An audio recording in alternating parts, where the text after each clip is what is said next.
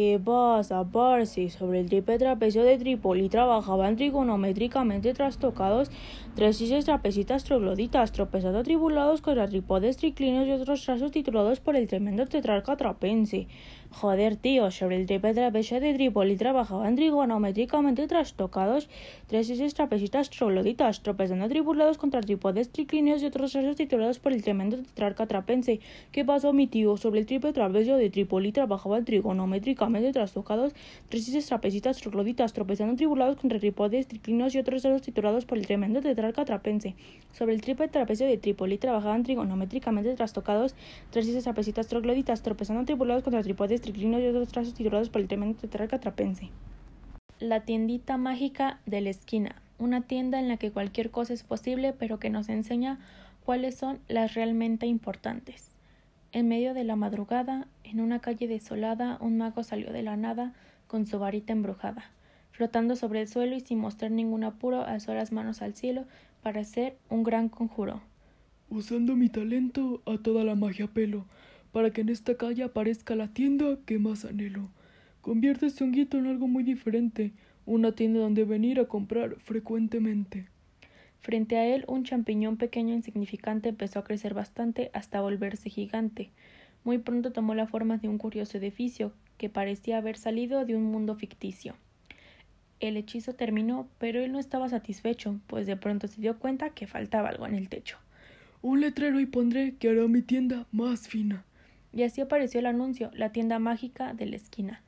El mago entró al local imaginando a sus nuevos clientes, esperando que todos fueran personas muy decentes. Por eso le hizo a la tienda un hechizo muy singular que solo los de buen corazón pudieran a ella entrar. Aquel que llega aquí será muy afortunado, pues podrá hallar esa cosa que siempre haya deseado. Un balón que no se desinfle, una bicicleta que pueda volar, aquí tendrá todo lo que pueda imaginar. Así llegó la mañana y el sol se posó en el cielo, y después salieron las aves armando gran revuelo. Como era fin de semana, dos niños andaban en la calle, y fue entonces que uno de ellos se fijó en un gran detalle. Una tiendita había aparecido de la noche a la mañana, y eso era tan raro como ver cantar a una rana. Mira esa tiendita, quizá deberíamos entrar, se ve que hay cosas locas que podríamos comprar. Los dos buenos amigos mostraron gran interés y decidieron entrar ya sin dejarlo para después. Adentro se fascinaron con todo lo que encontraron, un montón de cosas exóticas que jamás imaginaron, libros que hablaban solos y estatuas que se movían, todo un lugar mágico que ni en el mundo hacían. Hola, ¿cómo están? Bienvenidos a mi tiendita, que como pueden apreciar es de todas la más bonita. Ahora quiero escucharlos. ¿Qué es lo que quieren tener? Pues con solo mencionarlo yo lo haré parecer. El primer niño se acercó mostrándose muy valiente, diciendo al mago firmemente que él sería el primer cliente. Quiero conducir un auto a la velocidad de la luz y que sea del tamaño de un gran avestruz, que atraviese todo el cielo, que como lo hacen las avionetas y que además sea capaz de llegar a otros planetas. Que lance fuego, que tenga música y, que, y también televisión y que la silla donde me siente sea suave como un bombón.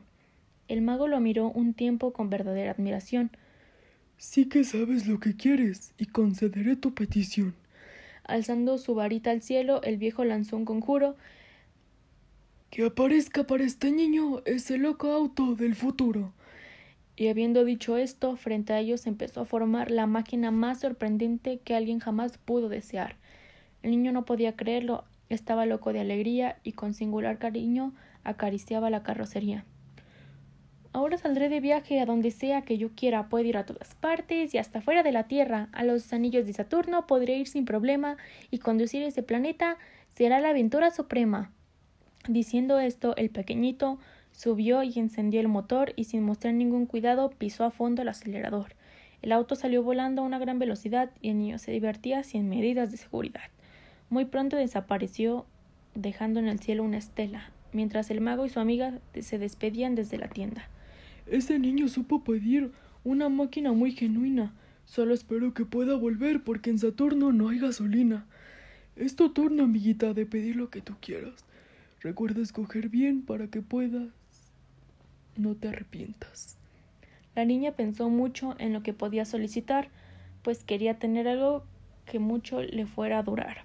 Después de una gran reflexión llegó a una conclusión y se preparó para pedir eso que no tuviera comparación. Quiero tener mucho amor y que nunca se pueda acabar para darle a todo aquel que lo pueda necesitar, para mi familia y mis amigos y para todos en la escuela, para los que le cantan en la calle y hasta para la gente chimuela. Que nadie más se sienta solo ni sumido en la tristeza, que les pueda yo hacer ver en la vida que hay mucha belleza. El mago quedó encantado con aquella petición y decidió concederle el deseo a la niña de buen corazón. De ahora en adelante no tendrás más maldad y a donde quiera que tú vayas, solo llevarás bondad. El amor es lo mejor que podríamos tener porque todo lo material tiende a desaparecer. Ni el dinero ni las cosas tienen mucho de valor. Lo que sí cuenta un montón es lo que hay en nuestro interior. Un cuento con moraleja protagonizado por dos niños y un mago que crea de la nada una tienda singular en la que solo las personas de buen corazón puedan entrar.